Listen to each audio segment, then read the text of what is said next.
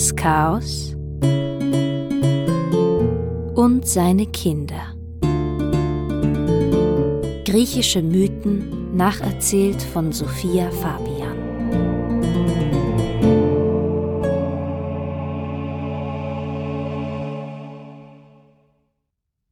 Perseus hatte viele Kinder. Wir wissen auch nicht besonders viel über die meisten von seinen Kindern. Einige wissen vielleicht, dass Perseus ältester Sohn Persis, der bei seinen Großeltern aufwächst, zum mythologischen Ahnherrn der Perser wird. Aber was ich besonders spannend finde, ist, dass von Perseus sogar Piraten abstammen. Die Tafia oder auch Teleboa genannt. Mestor, ein Sohn des Perseus, hatte eine Tochter namens Hippotoe. Und Hippotoe wurde eines Tages von Poseidon auf eine Insel entführt, um sie zu vergewaltigen. Wofür sonst? Überrascht das noch jemanden? Und so gebiert Hippotoe auf dieser Insel Poseidons Sohn. Taphios. Und seine Nachkommen, die Teleboa oder Tafia also, leben dann auf diesen sogenannten Taphischen Inseln. Als Seeräuber ziehen sie über die griechischen Gewässer und Poseidon sorgt wahrscheinlich für gute Winde und beeinflusst das Meer im Sinne seiner Piratenkinder. Vor allem einer der Piraten ist Poseidons Liebling. Pterelaos, sein Enkel, Ihm lässt Poseidon ein goldenes Haar wachsen, das Pterelaos unbesiegbar macht. Dieses goldene Haar wird in dieser Folge noch eine wichtige Rolle spielen. Aber schauen wir uns erst einmal noch die anderen Söhne des Perseus an. Perseus vermacht ihnen zwei Städte, Mykene und Tiryns, Tiryns wird an Alkaios vererbt und Mykene geht an Elektrion. Und um Elektrion wird es jetzt vor allem gehen. Elektrion herrscht also über Mykene und eines Tages kommen seine Verwandten zu ihm. Die Teleboer, die Piraten. Auch wir, sagen sie zu Elektrion, stammen vom großen Perseus ab und auch wir haben einen Anspruch auf zumindest einen Teil der Herrschaft über Mykene. Elektrion schickt sie weg. Das wäre ja noch schöner, Mykene in der Hand wilder Piraten. Das aber lassen die Teleboer nicht auf sich sitzen. Sie verlassen die Stadt zwar, aber nicht mit leeren Händen, Sie stehlen die Rinder des Elektrion und treiben sie in die Richtung ihres Schiffs.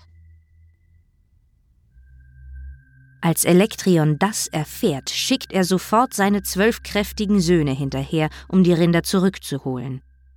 Als die zwölf Söhne des Elektrion die Teleboa einholen, kommt es aber zum erbarmungslosen Gemetzel. Elf der zwölf Söhne kommen um. Nur einer überlebt. Lykymnios, der Jüngste. Er war noch zu jung, um zu kämpfen, aber er hat alles beobachtet und jetzt rennt er zurück nach Mykene, um seinem Vater von der Tragödie zu berichten. Auch von den Piraten sind einige gestorben, doch die restlichen Teleboer schaffen die Rinderherde auf ihr Schiff und verschwinden. Elektrion schwört Rache. Und hier tritt Amphitryon in Erscheinung. Amphitryon ist der Neffe von Elektrion und er kommt seinem Onkel zu Hilfe. Amphitryon zieht auf eigene Faust den Rindern hinterher und er vermeidet ein weiteres Gemetzel. Er klärt das Problem lieber mit Geld. Er kauft den Piraten die geklauten Rinder wieder ab und bringt sie zurück zu Elektrion nach Mykene. Elektrion höchstpersönlich kommt vor die Tore der Stadt, um seine Rinder feierlich in Empfang zu nehmen. Er ist seinem Neffen Amphitryon so dankbar, dass er ihm gleich zwei Dinge verspricht. Erstens die Herrschaft über Mykene. Und zweitens die Hand seiner einzigen Tochter, Alkmene. Aber einen Wunsch muss Amphitryon dem Elektrion vorher noch erweisen. Räche mich, räche meine Söhne, besiege die Piraten, erobere die Taphischen Inseln. Amphitryon und Elektrion, die beiden Männer, schlagen darauf ein. Rache also. Guter Plan. Da springt plötzlich ein Rind aus der Herde des Elektrion und macht Anstalten davonzulaufen. Reflexartig wirft Amphitryon seine Keule nach dem Tier, die Keule prallt an den Hörnern des Rindes ab und trifft König Elektrion am Kopf, der, stark verletzt, zusammenbricht. Elektrion stirbt. Und weil ich euch heute noch nicht genug mit unterschiedlichsten Namen verwirrt habe, tritt hier noch ein weiterer Sohn des Perseus auf den Plan, von dem wir noch gar nichts gehört haben. Das ist aber erstmal der letzte versprochen. Stenelos.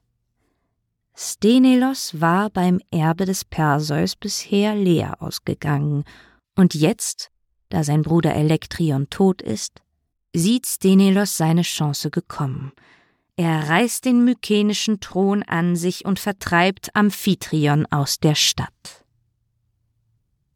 Also flieht Amphitryon. Mit sich nimmt er nicht nur seine frisch angetraute Alkmene, sondern auch Alkmenes jüngsten Bruder, Lykymnios, der einzige, der das Massaker überlebt hatte. Gemeinsam fliehen sie nach Theben und suchen Schutz beim thebanischen König. Kreon. Zur Erinnerung, Kreon kennen wir bereits, er ist der Schwager von Ödipus und übernimmt nach Ödipus die Herrschaft in Theben. Alkmenes kleiner Bruder Lykymnios wird hier in Theben mit der Schwester Amphitrions verheiratet, Perimede. Und Amphitryon selbst will natürlich endlich Alkmene heiraten, wie versprochen, doch Alkmene erinnert ihn an seine Schuld. Du hast meinen Vater getötet. Das Mindeste ist es, seinen Wunsch zu erfüllen und meine Brüder zu rächen. Das sieht Amphitryon ein. Aber allein kann er die Teleboer nicht besiegen. Er bittet Kreon, den König von Theben, um Verstärkung. Aber so einfach ist das nicht. Kreon stellt seinerseits eine Bedingung. Theben wird von einer Plage heimgesucht, ein ungewöhnlicher Fuchs. Er frisst Tiere und Menschen. Seit Monaten reißt dieser einzelne Fuchs ganze Schafsherden mitsamt dem Hirten. Und wir haben schon alles Mögliche versucht, aber nichts kann ihn einfangen. Es ist wie verflucht. Wir haben Fallen aufgestellt, Netze ausgehängt, aber wir finden höchstens mal ein Haarbüschel. Wir haben unsere besten Jäger bereits an das Ungeheuer verloren. Dieses Ungeheuer ist der sogenannte Teumessische Fuchs. Die Götter haben die Thebaner, die sündigen Nachfahren des Ödipus, mit diesem menschenfressenden Fuchs bestraft. Nichts und niemand kann diesen Fuchs fangen. So wollen es die Götter. Die Thebaner haben nur eine einzige Maßnahme gefunden, um zumindest zeitweise den Hunger des Fuchs zu stillen. Jeden Monat schicken sie ihm einen Jungen, der sich für die Stadt opfern muss. Aber das muss endlich aufhören. Amphitryon, wenn du uns von diesem Fuchs befreist, werde ich mit dir in den Krieg gegen die Piraten ziehen. Amphitryon denkt nach. Er erinnert sich an einen Freund, Kephalos. Hatte der nicht einen sagenumwobenen Hund, der schneller rennt als alles, was sich auf der Welt bewegt, der jedes Tier bisher eingeholt hat? Es ist auf jeden Fall einen Versuch wert. So macht Amphitryon sich auf den Weg und sucht Kephalos auf. Und ja, tatsächlich hat Kephalos noch seinen wunderbaren Hund Leilaps. Den hatte seine Frau Prokris aus Kreta mitgebracht. Es war ein Geschenk des Minos gewesen. Ebenso göttergemacht wie der Fuchs.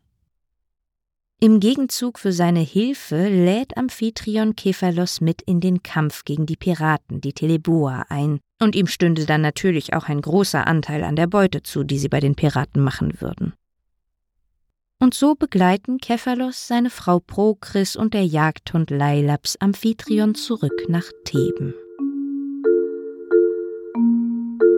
Und kaum nähern sie sich der Stadt, beginnt der Hund schon die Fährte zu wittern – er knurrt und zieht an der Leine.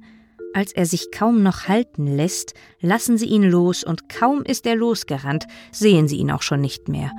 Nur die Pfotenspuren im Staub verraten, wo er gerade lang gerannt ist. Um besser sehen zu können, begeben sie sich alle auf einen Hügel bei Theben. Von dort beobachten sie gemeinsam mit den Thebanern ein Rennen, wie es noch nie ein menschliches Auge gesehen hat. Hin und wieder kommt der Hund Leilaps dem Fuchs unglaublich nahe, doch dann entwischt er ihm wieder.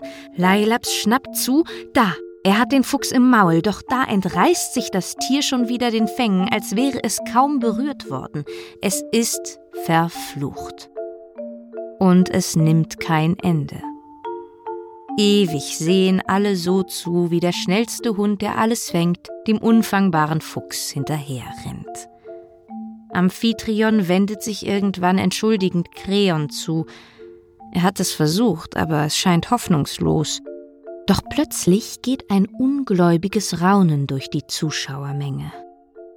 Amphitryon dreht sich wieder den Tieren zu und sieht etwas Unglaubliches.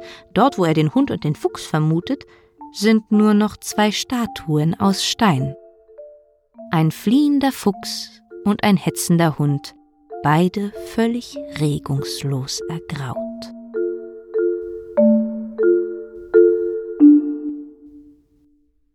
Zeus hatte das Schauspiel bemerkt und sich eingeschaltet. Er hatte Leilaps wiedererkannt.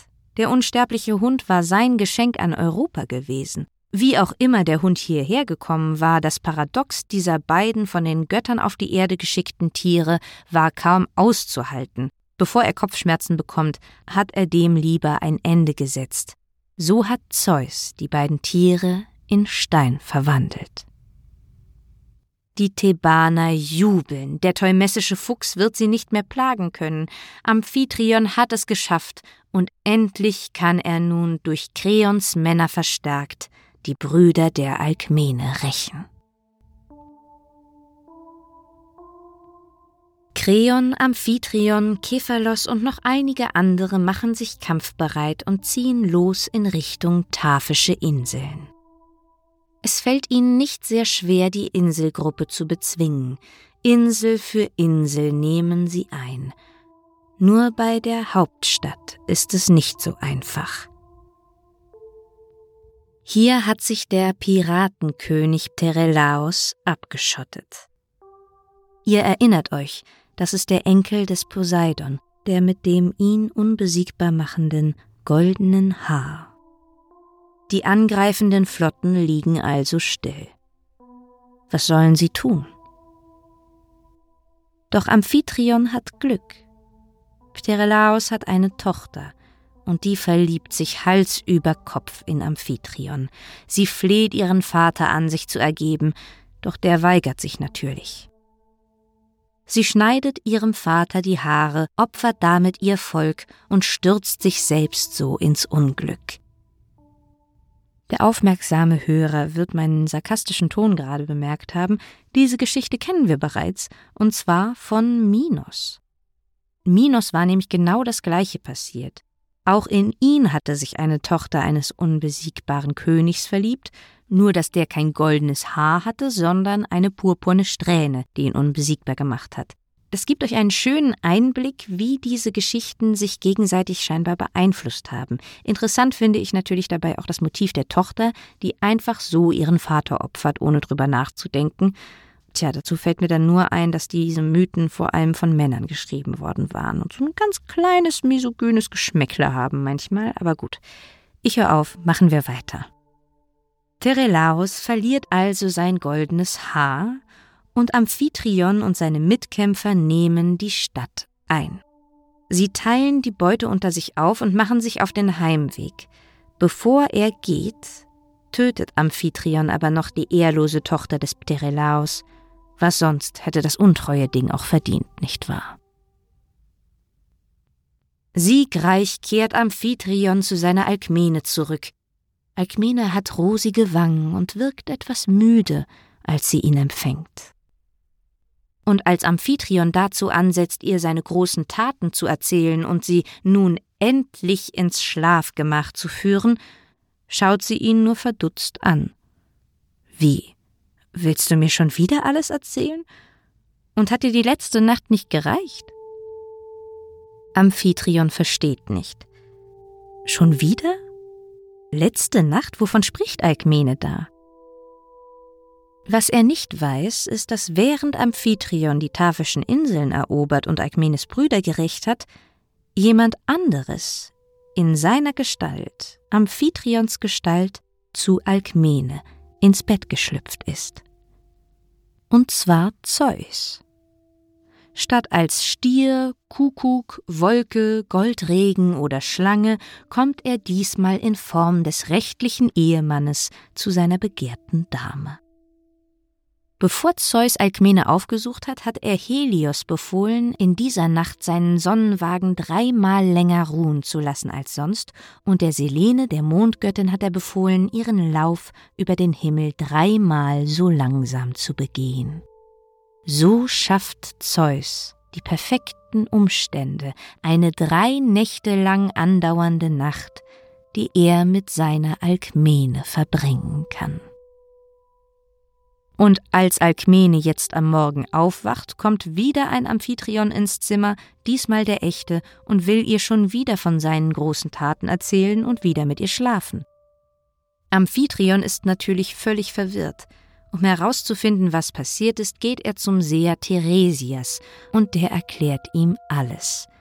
Alkmene hatte also mit Zeus geschlafen. Tja, da kann man wohl nichts machen.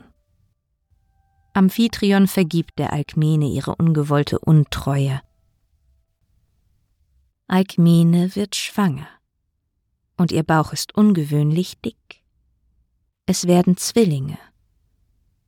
Ein Sohn von einem sterblichen Vater und ein Sohn von einem göttlichen Vater, der große Taten vollbringen wird. Und darum geht es dann in der nächsten Folge. Aber keine Sorge, diesmal geht es etwas schneller, bis die nächste Folge erscheint. Ich habe viele Nachrichten von euch bekommen, wann es denn endlich weitergeht. Ich hoffe, ihr entschuldigt diese kleine Verzögerung. Ich versuche das nächste Mal vielleicht eine kleine Ansage zu machen, bevor ich monatelang verschwinde. Aber ich freue mich, dass ihr meine Arbeit so zu schätzen wisst. Und es ist nämlich wirklich viel Arbeit und sehr zeitintensiv, sonst würde ich am liebsten jede Woche eine neue Folge machen. Abgesehen von der Intro- und Outro-Musik, die ihr auch gerade wieder im Hintergrund hört, habe ich an diesem Podcast alles selbst gemacht. Von Konzept über Recherche, das Schreiben, die Aufnahmetechnik. Ähm, hier hört ihr meine ausgebildete Schauspielerstimme. Und dann kümmere ich mich noch um Soundbearbeitung, Mastering, Online-Präsenz und, und, und, und, und, und. Es ist wirklich viel. Und wenn ihr diese Arbeit unterstützen möchtet und könnt, findet ihr mich jetzt auch bei Steady. Das ist eine Plattform, auf der man viele Kreative online unterstützen kann. Meinen Steady-Link findet ihr hier in den Show Notes. Und wie immer bedanke ich mich natürlich bei allen, die über PayPal gespendet haben. Ari, Marc, Sonja, Helga, Matthias, Maria, Sally, Monika, André, Petra, Hanna und Lena. Vielen Dank euch allen. Einen kleinen Extragruß an Lena, meine allererste Steady-Unterstützerin. Mein Name ist Sophia. Hiermit bedanke ich mich für eure Aufmerksamkeit. Mögen die Götter mit euch sein.